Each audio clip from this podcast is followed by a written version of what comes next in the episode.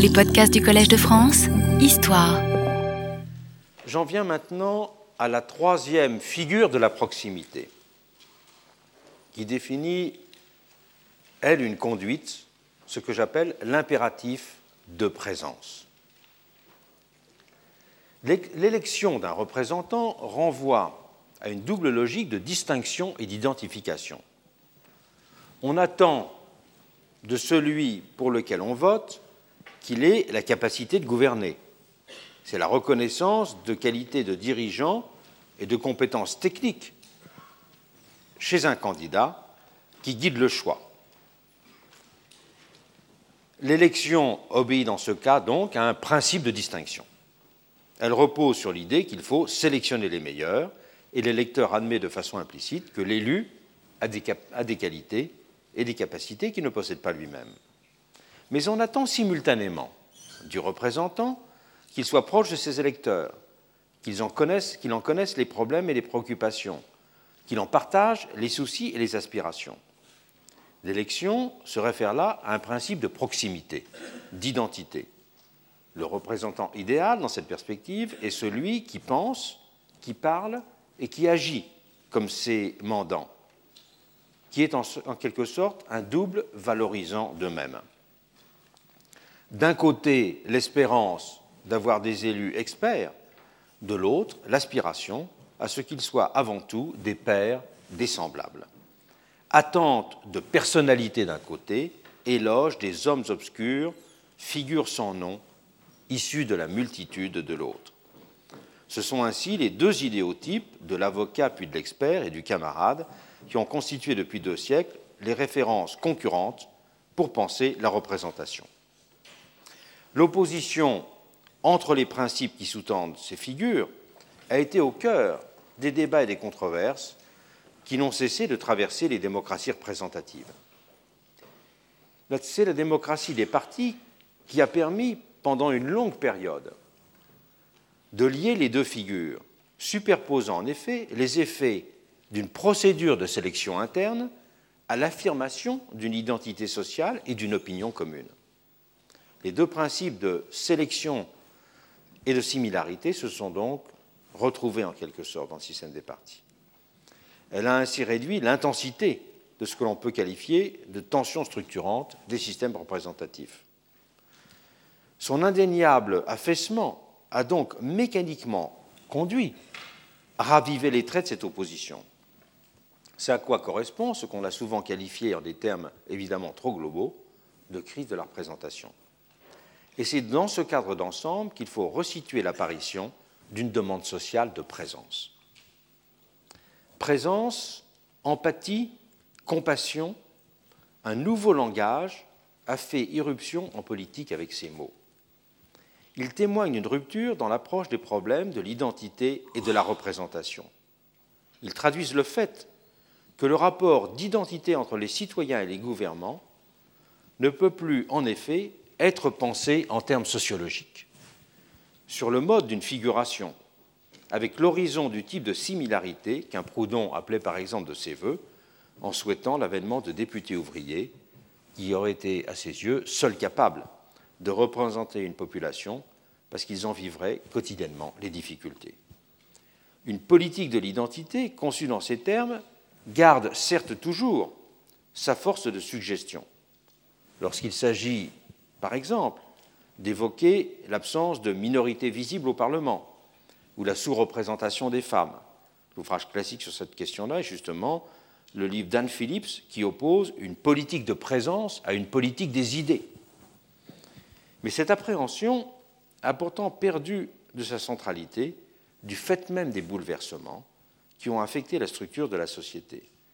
Les problèmes de la représentation et de l'identité sont dorénavant compris sur un mode différent. On attend surtout du pouvoir qu'il manifeste une capacité de partage, qu'il fasse preuve d'attention, qu'il témoigne de sa sensibilité aux épreuves vécues. Un impératif de présence et une attente de compassion se sont de la sorte substitués à une exigence de représentativité qui ne faisait plus clairement sens. Le premier travail théorique qui a mis l'accent sur cette distinction et le, livre Clifford, et le, travail de Clifford Orwin, Compassion, travail euh, de la fin des années 70. Le fait d'être présent a remplacé le projet de rendre présent, représentare. Cette présence a une double dimension. Elle est à la fois gestualité et langage. Dans un essai célèbre, Paul Ricoeur oppose les figures du socius et du prochain. Le socius est l'individu social, le membre d'un groupement ou d'une classe. Ils se font dans une catégorie, une fonction, une identité collective. C'est le sujet politique et social ordinaire. Il est sujet abstrait pour le droit, citoyen pour l'État, contribuable pour l'administration fiscale, ouvrier, employé ou cadre dans l'ordre économique. Le lien entre ceci est donc toujours médiatisé, lié au fonctionnement ou à l'intervention d'une institution. Rien de tel avec le prochain. Le prochain, notre Ricoeur, c'est la conduite même de se rendre présent. Il y a donc une praxis de la constitution d'un prochain, mais en aucune façon une sociologie. On n'a pas un prochain. Je me fais le prochain de quelqu'un, résume Ricoeur. Le prochain est en effet toujours singulier. Il ne peut apparaître que lié à un événement, comme dans le cas de la parabole du bon samaritain de l'Évangile, sur laquelle s'appuie Ricoeur pour développer son propos. Il est donc constitué par un acte volontaire de rapprochement, l'exercice d'une présence active, la manifestation d'un sentiment de solidarité. Et ce sont des figures de prochains exemplaires de cette nature qu'une politique de présence constitue en objet. D'où la centralité des comportements d'empathie et de compassion. Il renvoie en effet toujours à la singularité d'une histoire dans laquelle quelqu'un s'implique directement. C'est un point qui était fortement souligné dans les développements que Hannah Arendt a consacrés à la compassion dans son essai sur la Révolution. Si la compassion abolit les distances entre deux personnes, lie une présence au partage d'une épreuve, elle reste en effet toujours appliquée à des cas d'espèce. Son intensité, souligne la philosophe, participe de l'intensité de la passion même, qui, en opposition avec la raison, ne peut comprendre que le particulier et reste sans connaissance du général. Elle a donc, cette présence, une dimension structurellement impolitique. Mais cette particularisation du monde, qui sous-tend l'exercice de la compassion, n'a peut-être plus aujourd'hui le sens que lui donnait il y a un demi-siècle, puisque les textes que je viens de citer ont à peu près un demi-siècle, Ricoeur et Arendt. Elle témoigne maintenant, au XXIe siècle, d'une mutation du social, autant peut-être que d'un renoncement à cette dimension. L'analyse que nous avons précédemment développée de l'avènement d'une économie, d'une société de la singularité prend, prend ici toute son importance. Le social, rappelons-le, n'est dorénavant plus constitué par des identités, c'est-à-dire des appartenances à des ensembles définis par des caractéristiques socio-économiques données l'âge, sexe, origine, profession, revenu, patrimoine, etc. Le social est de plus en plus composé par des communautés d'épreuves, des apparentements de situations, des parallèles entre des histoires. Il a donc, de façon accrue une dimension narrative et réflexive. Le souci d'un individu particulier change donc de nature dans cette perspective. Il prend en lui-même une dimension immédiatement sociale. Si quelqu'un manifeste sa compassion pour un, accidenté de la route, par exemple, son geste va toucher tous ceux qui ont vécu la même chose. Et l'attention à un fait divers peut donc être perçue dans ce cas comme le signe d'une préoccupation plus large. Ce fait divers dépasse sa dimension d'anecdote, d'anomalie, de curiosité. Il présente un caractère d'exemplarité et constitue un fait social. C'est ce qu'il faut souligner. La notion même de peuple est aussi redéfinie dans cette perspective. Il ne désigne plus tant ce qui serait de l'ordre d'un groupe donné que ce qui s'apparente à la communauté mouvante et invisible de ceux dont les épreuves, ou les histoires plus généralement, ne sont pas prises en compte. L'oubli, l'indifférence, le mépris, la relégation sont ainsi devenus les expressions contemporaines les plus fortement ressenties de l'aliénation et de la domination. C'est l'existence même, on l'a déjà dit, qui est en jeu quand il y a un sentiment d'abandon. Cela va donc beaucoup plus loin que de ressentir ses seuls intérêts desservis. L'émancipation commence du même coup avec le sentiment d'être écouté, de voir des vies ressemblant à la sienne compter socialement. D'où l'écho que rencontre dans ce cas une politique de la présence. Elle a une fonction de reconnaissance de ces existences. Elle valide leur détresse. En leur donnant un statut, elle les rétablit dans la sphère de la citoyenneté. D'où aussi la centralité toujours croissante de la notion de victime. Cette notion correspond en effet à la difficulté croissante de penser positivement l'identité. La victime, elle est d'abord définie par un manque. C'est l'individu dont les épreuves n'ont pas été considérées. Représenter dans ce cas, c'est être présent aux côtés de ceux qui vivent ces situations et faire exister socialement les histoires dont elles témoignent. On peut donc parler d'une représentation empathie. Représenter est alors indissociablement faire émerger un sens et manifester une attention. Ce n'est plus la qualité de ressemblance, mais la sincérité de la compassion, l'intensité de la présence qui définit dans ce cas la bonne représentation. L'empathie ne peut pour cela être exprimée en étant réduite à un discours. Parlant de la compassion, Arendt note à juste titre que son langage consiste en gestes et en expressions du corps beaucoup plus qu'en mots. Commentant l'attitude de Jésus face au grand inquisiteur dans le passage des frères Karamazov qui a pour titre le grand inquisiteur, elle souligne ainsi le contraste qu'établit Dostoïevski entre le caractère muet et silencieux de la compassion du premier et la débordante éloquence du second. La puissance et l'intensité sont là dans la présence, plus que dans la vigueur et le talent de la parole, dans la nudité de l'être ensemble et non pas dans le discours. Avec la représentation compassion, il y a donc émergence d'une gestualité du pouvoir. Sa légitimité dépend de sa capacité à dessiner une figure sensible, à prendre effectivement et expressivement corps. Réapparaît de la sorte une dimension ancienne de la représentation, comme exposition du pouvoir, mise en scène du corps du souverain, dont Louis Marin s'était fait le savant exégète. Ce sont bien en effet des effets de présence, pour reprendre une expression de Marin, qui contribuaient effectivement à établir le pouvoir monarchique. Représenter, c'était alors afficher, exhiber, avec un but, je cite Marin, intensifier, redoubler une présence, accroître le mystère. Avec l'hostie royale, notait Marin, la représentation met la force en signe. L'avènement de la démocratie avait conduit à un double mouvement d'appropriation collective et de désincorporation du pouvoir, qui était désormais essentiellement inscrit dans des règles et dans des procédures dont nul n'était propriétaire. La désincorporation était donc la condition de l'émancipation et de la naissance de la démocratie. La réincorporation contemporaine du politique marque au contraire une rupture, mais elle n'opère cependant pas un simple retour à cet ancien régime de la figuration. Elle en démocratise en quelque sorte les ressorts sur le mode d'un corps proche, désymbolisé, offert en permanence à la vue du public, réduit à sa présence réelle et non plus installé dans une image hautaine et forcée, comme c'était le cas de celle du souverain.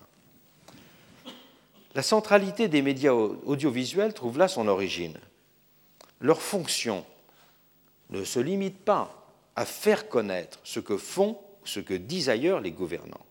Elle est d'abord de les montrer. Ils sont devenus, pour cela, la forme même de la nouvelle politique de présence.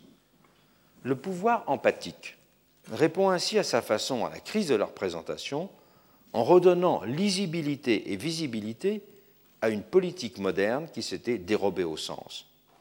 Il contraste de la sorte également avec la dissémination et la complexification des processus de décision. alors même que les séances parlementaires sont souvent clairsemées, donnant un sentiment de vide, le travail des élus s'étant très largement déplacé dans l'univers invisible des commissions, alors aussi que l'administration apparaît comme le règne de ce qui est insaisissable, gouverné par l'abstraction, ce processus de présence impose sa vérité charnelle. D'où les liens qu'il tisse avec une rhétorique de la volonté. L'évidence de l'énergie se substituant facilement en lui au fait de l'action. La présence donne aussi un caractère de permanence à la représentation. Le pouvoir devient sur ce mode comme immanent, immergé dans la société, suivant ses mouvements. L'abolition de la distance instaure de cette façon l'équivalent d'une nouvelle temporalité démocratique. À l'utopie régénératrice d'une démocratie directe, elle substitue un régime effectif d'immédiateté. C'est sur ce mode que le pouvoir empathique instaure une nouvelle expression de la généralité démocratique comme sollicitude universelle, familiarité quotidienne, constitution d'un espace sans dénivelé. La généralité est donc là omniprésence, attention continue, en même temps que reconnaissance d'un caractère d'exemplarité au fait singulier. La politique de présence, pourrait-on dire, en inversant un concept sociologique usuel, opère une descente en généralité. Le concept sociologique parle toujours de monter en généralité. Généraliser est là agir et penser à partir du quelconque, agrandir le banal aux dimensions du social. C'est en s'immergeant dans des particularités jugées exemplaires que l'on donne ainsi dorénavant une consistance sensible à la notion de peuple. La généralité est bien ainsi pensée comme ce qui honore également toutes les particularités. Si la présence a d'abord un sens directement charnel, elle contribue également à produire de l'identité collective sur un nouveau mode. Le fait qu'une épreuve ou une situation particulière soit tirée de l'oubli et de l'anonymat donne forme à la communauté virtuelle de tous ceux qui vivent des épreuves similaires. Des histoires brisées et négligées retrouvent leur dignité en étant racontées et resituées dans un récit élargi. Représenter veut dire là constituer publiquement un problème à partir d'un exemple. C'est aussi raconter des tranches de vie, dans lequel beaucoup peuvent se reconnaître. C'est donner de la sorte un langage articulé à ce que vivent sensiblement les gens et les constituer par là même pleinement dans leurs conditions de citoyens. Ce langage social de la particularité se distingue ainsi avec éclat des langages technocratiques ou idéologiques qui sont désormais honnis parce qu'ils symbolisent l'expression d'une généralité ressentie comme vide dans lequel nul ne se reconnaît plus, tant elle apparaît dissociée des histoires et des expériences. Peuvent, à travers lui, ce langage de la particularité, se constituer des identités narratives qui se substituent à un régime défaillant de l'agrégation sociale simple. On peut pour cela parler d'une représentation-narration à l'œuvre dans la politique de présence, et perçue comme légitime aujourd'hui un pouvoir qui fait vivre ces deux dimensions, narrative et physique, la gestualité de la présence. C'est à cette double condition qu'il est maintenant considéré comme authentiquement représentatif. Cette nouvelle politique de la présence se décline sur bien des modèles. C'est pour la société elle-même une nouvelle façon de comprendre ce qui est de l'ordre du politique. On peut aussi constater que s'est développé sur ce mode ce qu'on peut appeler un nouveau militantisme de la présence. Il joue un rôle qui croît d'autant plus que déclinent les organisations traditionnellement représentatives, comme les syndicats. Au-delà même du cas évident des associations caritatives, qui ont depuis longtemps été des sortes d'écoles du regard social, pour reprendre l'expression fameuse, se multiplient les interventions dans l'espace public, qui visent par exemple des exemples d'actualité, à afficher la proximité avec un écolier, fils d'immigrés clandestins, qui est menacé de reconduite à la frontière, ou un groupe de personnes licenciées, Là encore, ce ne sont pas simplement des intérêts qui sont défendus. C'est un déni d'existence qui est racheté, une communauté qui est reconnue et fortifiée, un problème qui est inscrit sur l'agenda public. Et c'est effectivement sur ce mode que de plus en plus d'associations interviennent. Et on peut d'ailleurs rappeler qu'au tout début de l'histoire du socialisme, cette façon d'agir avait été décisive pour constituer une dignité prolétarienne bafouée par les puissants. Au tournant des années 1830, l'animateur du groupe Saint-Simonien exhortait ainsi ses amis à communier, j'emploie son expression, avec les ouvriers pour développer le sens d'une citoyenneté partagée et prouver leur capacité à jouer un rôle dans la société. Pour commander les travailleurs, disait Enfantin, c'est lui qui s'agit, il faut avant tout connaître le travail, avoir l'habitude de sa vie, communier intimement, non seulement du fond du cœur, mais par une rude pratique avec la classe la plus pauvre et la plus nombreuse. Certes, il vous manquera toujours de vivre complètement de leur vie, mais vous pouvez du moins mêler un peu à votre vie bourgeoise un peu de celle du prolétaire. Voilà ce qu'il voyait comme la condition pour devenir un gouvernant moderne. C'est cependant surtout vers l'action des gouvernants que nous avons à nous tourner ici, et pas sur les questions du militantisme. Cet impératif de présence, il a déjà conduit à des changements radicaux dans l'art de gouverner, entraînant aussi dans son sillage une longue traîne d'effets pervers. Avant d'examiner ce tournant et ses effets pervers, il est nécessaire de faire un retour à l'histoire pour bien prendre la mesure de la révolution silencieuse qui est en train de s'opérer. Le pouvoir politique moderne, il s'est d'abord affirmé comme raison d'État, puissance secrète, distance commandante. Mais même nimbé d'un mystère sacral, il a également dû se présenter comme le serviteur de la société pour apparaître légitime. Un roi de gloire et un roi de guerre aussi indiscutable que Louis XIV était ainsi appelé à se faire l'ami des hommes et le père de ses peuples, en même temps qu'il en était le soleil on a les modèles d'écriture que Bossuet donnait à recopier au souverain, enfin au jeune dauphin, pour son éducation. Il y avait deux phrases qu'il était souvent invité à recopier. D'abord, il devait coucher sur le papier qu'il sera dans l'avenir semblable à l'astre qui éclaire le pays. Mais de l'autre côté, il devait plus humblement copier qu'il était absolument égal par sa nature aux autres hommes et par conséquent qu'il devait être sensible à tous leurs maux et à toutes les misères de l'humanité. Donc il est à la fois le soleil et la sensibilité. Puissance et compassion était donc ce que voulait enseigner en même temps Bossuet au dauphin. Mais cette compassion dont il est question ne fondait nullement une politique.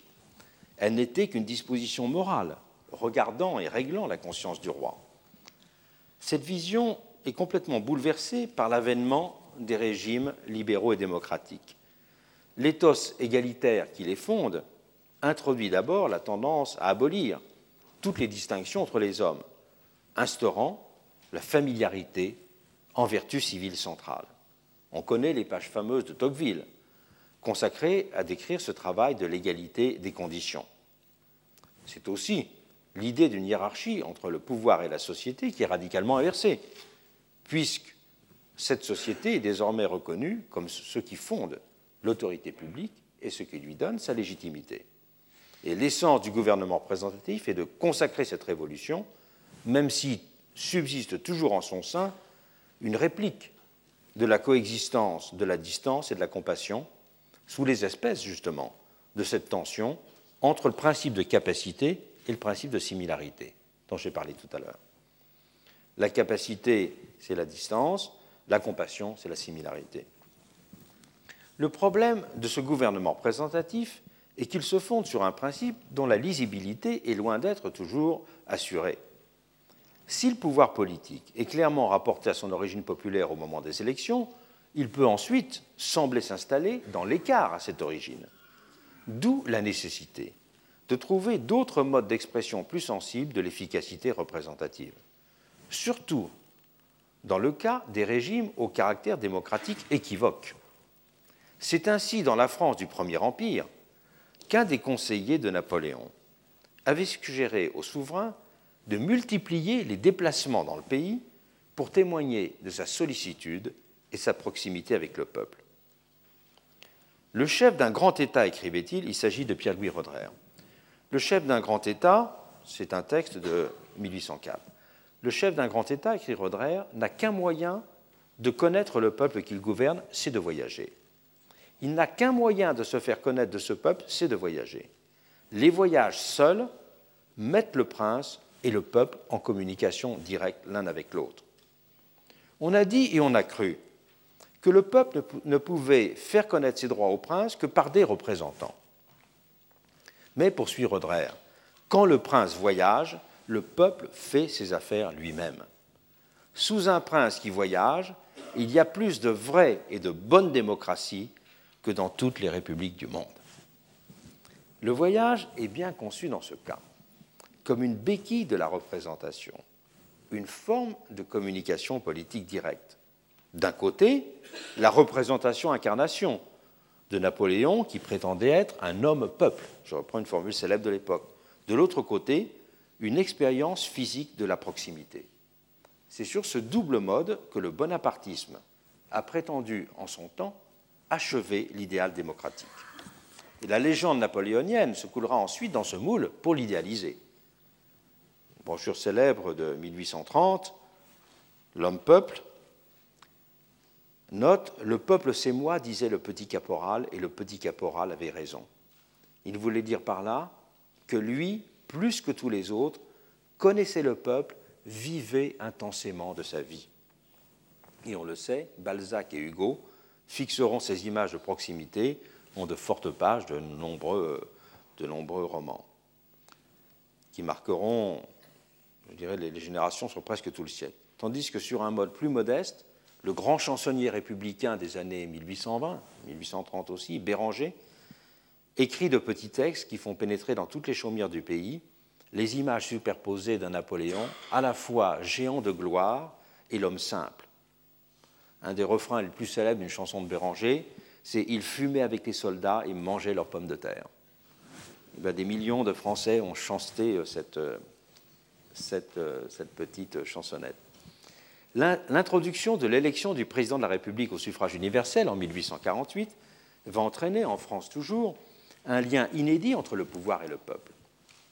Ce dernier va en effet naturellement se projeter de façon plus sensible dans celui qui est à la tête de l'État. Fait très significatif, les ateliers producteurs d'images à bon marché, euh, les, ateliers d'Épinal ou l'imagerie euh, Gluck par exemple, commencent à faire circuler dans tout le pays le visage des élus, et surtout celui bien sûr de Louis-Napoléon. Une nouvelle page s'ouvre de la sorte dans l'histoire de la représentation politique. Le mécanisme politique prend un corps et un visage. Il s'insère dorénavant aussi dans une économie de la présence. Élection directe et vue immédiate commence à faire système. Alors que Louis-Philippe était pratiquement resté cloîtré aux Tuileries après 1833, tellement il avait peur des attentats et qu'il redoutait aussi les émeutes, qui avaient été très nombreuses en 1832, Louis-Napoléon voudra au contraire multiplier les occasions de contact physique avec le pays. Il entreprendra ainsi dès 1849 une série de déplacements dans les départements, s'il inaugure des voies ferrées, c'est le plein effort des chemins de fer, il est aussi attentif à visiter les fabriques. Il rencontre les notables, mais aussi les ouvriers. Et vers la fin de son mandat, à l'automne 1852, il sillonnera pendant deux mois le sud-ouest, présentant significativement son déplacement comme une interrogation vivante, je le cite, au pays. Un moment où la question du rétablissement de l'Empire était en fait à l'ordre du jour. Il s'agit cependant encore là que d'une première ébauche de ce qui deviendra sous le Second Empire une politique systématique. Celui qui est devenu Napoléon III justifiera en effet alors son rejet du système représentatif traditionnel en s'affirmant comme le double champion de l'exercice publicitaire et de la sollicitude rapprochée. Ces déplacements dans le pays seront érigés en véritable instrument de gouvernement à partir de cette date de 1853 à 69, 16 longs et grands voyages sont organisés. Le but est dans chaque cas le même, mettre directement, physiquement en contact les Français et leurs chefs. Si la mise en scène de la majesté impériale reste minutieusement étudiée, C'est surtout en homme-peuple que se comporte effectivement Napoléon III. Il visite les ateliers et les usines, il parcourt les établissements agricoles, il inspecte les crèches et les hôpitaux, explore les quartiers habités par les classes les plus défavorisées. Il reçoit des délégations de notables, certes, mais aussi d'ouvriers ou de paysans. Participe même à des bals publics, à des banquets auxquels sont conviées des foules parfois considérables. À l'époque, il y a des banquets dans certaines villes de 10 000 personnes. C'est ainsi le souverain qui voyage, interface vivante et visible, que les masses peuvent s'approprier d'une façon presque physique. Les mêmes expressions se retrouvent d'ailleurs alors dans la presse locale pour rendre compte de ces événements. Il y est question d'un empereur que tous entourent, regardent, peuvent saluer, peuvent même toucher physiquement. On note que dans une promenade d'après-déjeuner, il a voulu qu'aucune escorte n'empêchât les paysans de l'approcher. On souligne qu'il a été en contact immédiat avec la population et qu'il avait ordonné qu'on la laisse venir à son contact. Le témoin d'un voyage en, Bretagne parle de familiarité pleine de confiance et considère que jamais le contact n'a été plus intime et plus fréquent entre un souverain et un peuple, soulignant que dans les rues de Rennes, il n'y avait pas de garde, il n'y avait pas d'escorte, il n'y avait même plus de dignitaires, c'était un véritable pêle-mêle. Proximité donc, mais aussi unanimité. La presse et les images font voir la masse enthousiaste et rassemblée alors. Il y a bien sûr de la complaisance dans ces relations, mais elles témoignent et elles consignent quelque chose d'essentiel. Dans la façon même qu'elles ont d'enchanter la réalité, elles rendent plus lisibles les ressorts du nouveau type d'exercice du pouvoir que Napoléon III entendait inaugurer. On perçoit mieux de cette façon ce qui constitue le césarisme, dans son ambition de fonder un nouveau rapport à la représentation, théorisé par le régime comme plus authentiquement démocratique que le système parlementaire. Le face-à-face du plébiscite d'un côté et le côte-à-côte des voyages en province de l'autre, voyage qui était d'ailleurs souvent appelé à l'époque et considéré comme des, je le cite, une formule célèbre de l'époque, des plébiscites continus. Ils étaient l'un et l'autre appelés par les turiféraires du régime à parfaire l'idée démocratique sous les deux espèces de l'incarnation et de la présence. Fait significatif, les voyages officiels perdront de leur centralité avec l'avènement de la Troisième République. Ces épreuves de proximité subsisteront, mais sur un mode mineur. Si les présidents républicains sauront s'en servir comme une technique auxiliaire de communication, ces déplacements n'auront cependant plus la portée symbolique et pratique qu'ils avaient eue sous le Second Empire. Seuls les voyages de Sadi Carnot feront peut-être exception, mais ils s'assigneront justement pour fonction de contrebalancer l'influence d'un César en herbe, expert en contact direct avec les foules, qui lui circulait beaucoup en province, le général Boulanger. général Boulanger qui se caractérise d'ailleurs par le fait qu'il est le premier à avoir systématisé la distribution de sa photographie. C'est le premier homme politique en France qui a fait tirer des photographies à des millions d'exemplaires et qui les faisait euh, diffuser par ses, euh, par ses supporters. Sans clairement théoriser la question, les républicains vont chercher à conjurer le spectre du césarisme par un retour au principe traditionnel du système représentatif. Leur hantise de voir ressurgir un jour le culte bonapartiste de la personnalité les conduira à faire une vertu de la distance représentative. Ils seront pour cela obsédés véritablement par le souci de désincorporer la politique, suspectant toujours ceux des leurs qui enthousiasmaient trop habilement les foules, Gambetta notamment, et considérant, selon une extraordinaire formule de Gambetta qui se défendait, que tout bon démocrate doit être l'ennemi des personnalités excessives. La République préférera l'abstraction à la proximité. Et les premiers linéaments d'une politique de présence n'auront ainsi été compris que comme l'effet d'un illibéralisme doublé d'un archaïsme. Si l'on veut comprendre l'hostilité aux institutions de la Ve République au tout début, c'est véritablement de là qu'il faut partir. Pour compléter cette brève histoire de la proximité, l'historien doit cependant aussi faire mention de l'épisode de la terreur pendant la Révolution française. La compassion a en effet alors aussi été érigée en qualité politique centrale. Robespierre ou Saint-Just voulaient faire de la vertu le principe organisateur de la République. Le vrai contrat social devait être pour eux de l'ordre d'un lien de communion, de telle sorte que puisse régner l'unanimité, seule expression pleinement légitime de la volonté générale à leurs yeux. Pour eux, les conflits devaient être expulsés de la cité afin que ne soit plus distingué qu'un peuple, un, soudé par l'amitié, un monde de frères, d'où tout le thème de la fraternité chez Saint-Just, et un monde d'ennemis refoulé à l'extérieur. La compassion était dans ce cadre le sentiment qui abolissait radicalement les distances et rapprochait en un seul corps les citoyens. Elle permettait aux gouvernants de prétendre que leur abnégation les avait identifiés au peuple.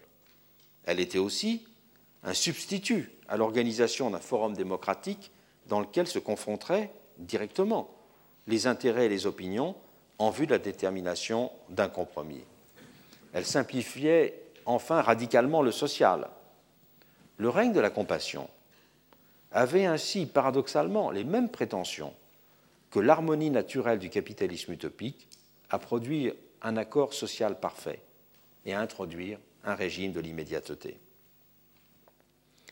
La terreur ne pouvait envisager de réduire aussi radicalement la distance représentative que parce qu'elle prétendait se fonder sociologiquement et moralement sur une communion totale d'un type inédit entre le peuple et ses représentants. La politique de présence, portée à ce point ultime, a donc conduit à une véritable désintégration de la sphère politique. Et les mémoires libérales et républicaines considéreront toujours avec la plus grande méfiance, pour cela aussi, l'introduction de la compassion en politique. Ce bref détour historique souligne que les premières formulations d'une politique de proximité ont été esquissées à des moments où la question d'un gouvernement post-représentatif s'était trouvée mise à l'ordre du jour. Ces esquisses ont alors constitué des exceptions, perçues rétrospectivement comme inquiétantes, en décalage avec le mouvement général des démocraties, liées aux pages jugées les plus sombres de l'histoire politique. Alors qu'aujourd'hui, l'avènement d'une politique de la proximité semble être une caractéristique universelle marquée du saut du bien. De quand dater alors le tournant qui aboutit au régime actuel de la présence comme politique Pour répondre à la question, il faut d'abord clairement distinguer ce qui relève d'une simple stratégie de communication et ce qui constitue à proprement parler une politique. L'introduction de la familiarité en politique est ancienne. Elle est consubstantielle à l'idéal démocratique. Dans la France des années 1830, on parlait ainsi déjà de Louis-Philippe comme d'un roi citoyen, dont les habitudes bourgeoises étaient commentées, amplement commentées dans les gazettes. L'Amérique de la même époque, celle de Jackson, voyait de son côté triompher l'idée de la démocratie des gens ordinaires et s'imposer un style politique ayant banni toute distance protocolaire. L'impératif de proximité des gouvernants sera ensuite tout simplement indexé sur l'évolution des mœurs et du monde médiatique. Les conditions des compétitions électorales s'adaptant notamment mécaniquement au rôle croissant des images, notamment lié à l'éruption de la télévision mais qu'il s'agisse des enfants de Kennedy jouant avec leur père dans le bureau ovale de la Maison-Blanche, ou du président Giscard d'Estaing s'invitant à dîner chez les Français ordinaires et recevant à l'Élysée les éboueurs du quartier. On ne peut alors encore parler que de communication. La proximité n'est qu'une variable, parmi d'autres, de l'image positive que cherchent à donner d'eux les gouvernants. La distance reste en même temps toujours fortement valorisée. En même temps qu'il n'hésite pas à jouer un air d'accordéon dans une fête de village, le président français fait par exemple renforcer un protocole très codifié et impulse, on le sait, un retour en faveur du style Louis XV. Dans un registre plus politique, celui qui fut successivement le grand maître en communication de François Mitterrand et de Jacques Chirac, Jacques Pilan, s'était fait dans les années 90 le grand théoricien de la rareté et de la solennité de la parole présidentielle. Il avait théorisé ce qu'il appelait le silence qui prépare à de très fortes intensités d'intervention et considérait en conséquence qu'un président ne veut pas s'exprimer très souvent et que la fréquence trop rapprochée de ses déclarations diminuerait l'intensité du désir de l'entendre. La vraie rupture est donc venue plus tard, au tournant du XXIe siècle, dérivée au premier chef des transformations internes aux différentes sociétés. Pour en prendre la mesure, il suffit de consulter l'agenda des ministres ou des chefs de gouvernement. Ces agendas sont en effet un bon indicateur de ce que gouverner veut dire. Ils témoignent matériellement des formes que revêt l'exercice du pouvoir au-delà des idéologies et des programmes. Ils expriment sans phare ce qui est considéré comme décisif dans la vie politique à un moment donné. Les gouvernants savent toujours bien où est pour eux l'essentiel. Une enquête, même superficielle, montre qu'une véritable révolution s'est opérée en ce domaine. Si la part des activités d'ordre diplomatique et institutionnel reste par la force des choses relativement identique, il est en revanche frappant de constater que les objets des déplacements dans le pays et la nature des visiteurs reçus ont par exemple profondément changé. On dispose d'une statistique très précise sur ce sujet grâce au travail de fourmi qu'a fait Nicolas Mario, un historien qui a publié un livre qui a pour titre C'est en marchant qu'on devient président, où il a fait une statistique décomposée très précise de tous les gestes et de toutes les rencontres qu'avaient eu depuis les années 1880 tous les présidents de la République dans leur euh, voyage en province. Où il montre que ce sont de plus en plus des individus symboles et de moins en moins de représentants d'institutions, d'organisations syndicales ou professionnelles auxquels des rendez-vous fort médiatisés sont accordés. Et parallèlement, les chefs d'État se déplacent moins pour des inaugurations en tout genre, comme cela été longtemps la règle, tandis qu'ils se précipitent plus volontiers au chevet de victimes exemplaires où viennent volontiers témoigner leur compassion à des populations éprouvées, voire à de simples individus, par une catastrophe ou un accident. C'est dans l'Amérique de George Bush que le terme de compassion a d'abord fait irruption dans la langue politique. Le compassionate conservatism s'y est présenté comme une véritable doctrine politique originale dans les années 1990. Si l'expression est introduite en fait dès le début de 1980, elle n'a vraiment été consacrée qu'avec la publication, en 1996, du livre de Marvin Olasky, Renewing American Compassion. Et George W. Bush, qui est alors gouverneur du Texas, rédigera une préface enthousiaste à l'ouvrage en mettant le thème au cœur de sa vision politique. L'idée de compassion qui alors était véhiculée à travers cet ouvrage et un certain nombre d'autres bien sûr, renvoyait un double projet de désinstitutionnalisation de la chose publique. Elle était appréhendée, la compassion, comme un véritable économiseur d'institutions. Elle s'inscrivait d'abord dans une lignée de critiques conservatrices de l'État-providence, qui insistait sur les effets pervers d'un système social bureaucratique fondé sur des droits automatiques. Olaski s'était d'ailleurs fait remarquer en publiant précédemment un grand livre d'histoire, The Tragedy of American Compassion, dans lequel il prétendait démontrer que les phénomènes de pauvreté étaient plus près d'être jugulés au XIXe siècle qu'il ne l'était au XXe. Son argument était simple.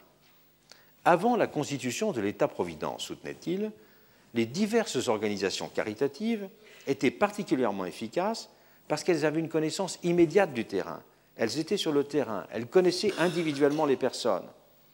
Elles avaient une capacité à les encadrer, voire à les contraindre. Et c'est donc un système de désinstitutionnalisation, un retour au face-à-face et à la présence sociale contre l'État-providence qui serait à ses yeux la solution au problème de l'État-providence.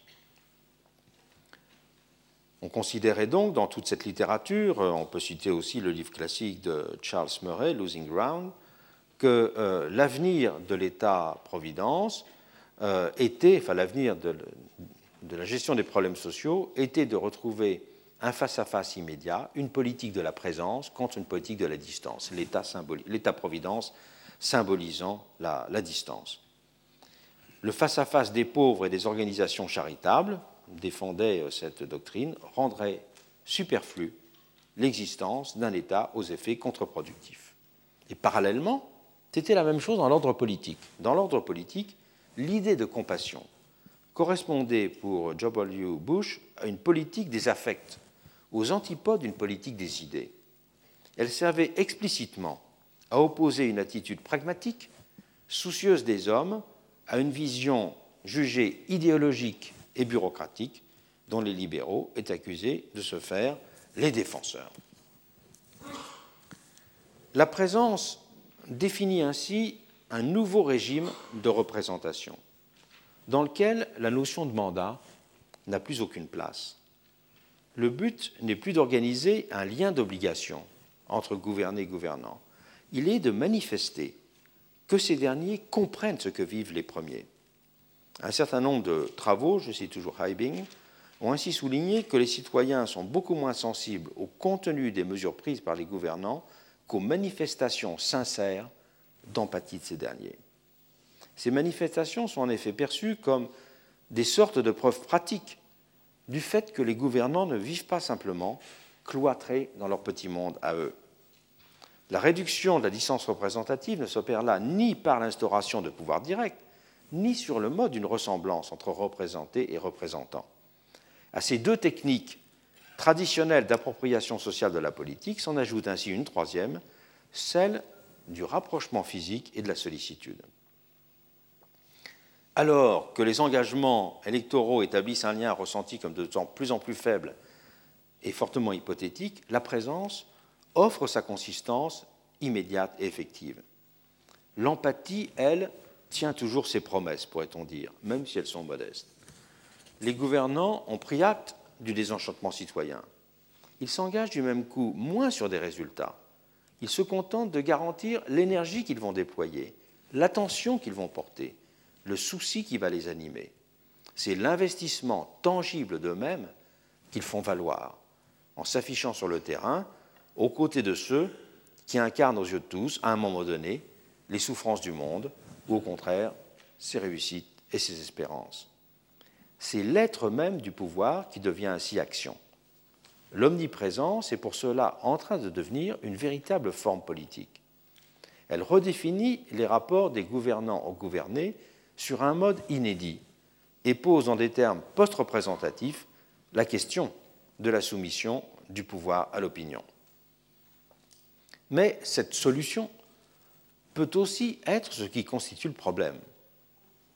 La politique finit en effet dans ce cadre par se dissoudre dans la seule représentation. Dans une démocratie de présence, la dimension procédurale et donc programmatique de la démocratie s'efface. La démocratie se réduit à un mode d'expression de la vie sociale. Celui-ci est d'ailleurs complexe à analyser. Il ne consiste pas en effet en une simple politique des identités, au sens classique de la science politique, de donner de possibilités qui est donnée à des minorités de se faire entendre, ou d'intervenir en tant que telles dans la cité avec leurs projets, leurs revendications. C'est plus fondamentalement de la fabrication d'une sorte de grand miroir existentiel qu'il s'agit, comme s'il n'était question que d'affirmer une vie nue, sans autre horizon que d'en expulser ce qui en fait ressortir les duretés sous les espèces d'une vie différente. La politique de présence a de la sorte une fonction d'exorcisme social. En conduisant les gouvernants à rendre hommage au malheur, elle rend ce dernier plus supportable, en même temps qu'elle rend les histoires de réussite plus appropriables. Mais force est là de souligner en même temps qu'on ne peut pas parler au singulier des conduites de présence. S'il faut appréhender la présence comme une forme politique en soi, la nature des situations sur lesquelles elle s'exerce peut d'abord en faire varier complètement le sens. Manifester sa solidarité avec une famille expulsée de son logement où recevoir la victime d'un acte raciste n'est pas s'afficher avec un commerçant poursuivi pour un acte discuté d'autodéfense. Les objets de l'empathie dessinent bien de cette façon une politique. Même sous les espèces les plus caricaturales de la médiatisation, il y a donc toujours un choix qui est exercé dans la décision prise d'exprimer sa proximité avec telle ou telle personne. Il y a même, pourrait-on dire, une véritable concurrence des présences qui peut tenir lieu d'affrontements partisans. Manifester sa présence, il faut le souligner, est aussi en retour pour la société elle-même une façon de faire de la politique, d'intervenir dans les affaires de la cité. Il y a bien à cet égard en retour ce que j'ai appelé tout à l'heure un militantisme de la présence. Une conduite de présence peut ainsi constituer une façon d'enrichir l'action politique en élargissant les formes de la représentation. Mais pour donner une consistance pleinement politique à l'empathie, il faut que celle-ci trouve ensuite le moyen de s'insérer dans l'élaboration d'un récit général, qu'elle ne se limite pas donc à une succession d'instantanés isolés. Elle doit aussi s'inscrire dans un projet de détermination des termes de la justice sociale d'ensemble, en mettant l'accent sur les manques, les détresses ou au contraire les réussites exemplaires, la présence ne constitue en effet qu'un moment de la vie démocratique. Elle peut jouer un rôle clé pour égaliser l'importance des histoires, faire reconnaître toutes les situations, redonner de la dignité à ceux qui en ont été privés et de l'espoir à ceux qui doutent. Mais elle ne règle pas les conflits entre des expériences éventuellement concurrentes. Or, c'est là l'essence du politique. Constituer une communauté en arbitrant entre des intérêts, en énonçant des priorités. La politique consiste à écrire un récit commun et ne peut donc se limiter à l'exposition d'une série de tableaux disparates. La présence ne fait ainsi pleinement sens démocratique que si elle se lie dans le temps à une stratégie d'édification d'une société plus juste.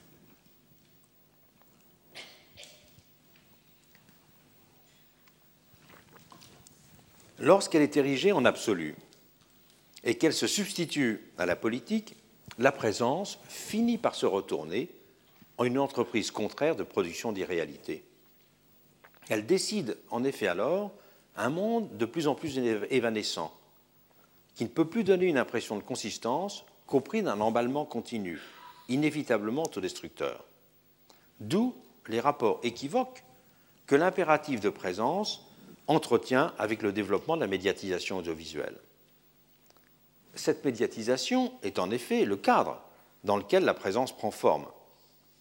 Les médias audiovisuels sont les instituteurs fonctionnels de la proximité, mais ils constituent aussi le ressort de son dévoiement lorsqu'il l'érige en politique suffisante. L'ambiguïté structurelle des médias aujourd'hui dominants partout dans le monde ne se limite cependant pas à cette entreprise de réduction elle tient également au fait qu'ils sont structurellement schizophrènes. Ils sont les grands prêtres du culte de la proximité, en même temps qu'ils mettent en scène le spectacle des distances sociales les plus extrêmes. Ils valorisent les gestes de sollicitude pour les humbles ou les victimes, béatifient toutes les mères Teresa de la terre, mais ils donnent aussi à voir le luxe le plus ostentatoire et le plus inaccessible. Dans les pages de certains magazines ou dans des reportages, le monde n'existe plus ainsi que sous les deux espèces de la proximité chaleureuse et de la distance inaccessible. Tout le reste de la réalité est oublié, comme s'il n'y avait désormais plus d'autre consistance. Subsiste seul alors le face-à-face -face de cette dualité. Il y a là aussi, cependant, un mécanisme spécifique de réduction de cette hyperdistance qui est à l'œuvre c'est celui du voyeurisme médiatique. Les riches et les puissants sont montrés dans l'inaccessibilité de leurs privilèges et de leur train de vie somptueux, mais ils sont en même temps mis à nu sous l'œil du peuple, dépouillés de leur vie privée. Et un phénomène identique a déteint sur les hommes et les femmes politiques. Ils ne sont pas simplement montrés dans leurs gestes de proximité avec certains de leurs concitoyens, ils sont simultanément constituer eux-mêmes en une sorte d'offrande vivante à la société. Cela veut dire, d'une certaine façon, les constituer en objets appropriables, consommable même d'une certaine façon. Observer à loisir une personnalité dans ses gestes du quotidien donne le sentiment d'une certaine maîtrise, d'un certain contrôle. Il y a donc, à travers cette exposition médiatique, une sorte de réponse à la crise de la représentation, mais l'expression pervertie d'une réponse également. Car ces médias sont une machine, pourrait-on dire, sauvage à détruire l'apparence des distances. Mais les apparences seulement, car elle les restaure en même temps sur un mode inédit et plus subtil. Il faut donc considérer que l'impératif de présence peut aussi bien fonder un renouveau de l'art de gouverner, lui donnant un caractère foncièrement démocratique, que constituer la matrice d'une mortelle régression. C'est ainsi désormais, souvent sous les apparences d'affables communicants, que peuvent renaître d'anciennes et terribles figures du retournement de la démocratie contre elle-même. Je vous remercie.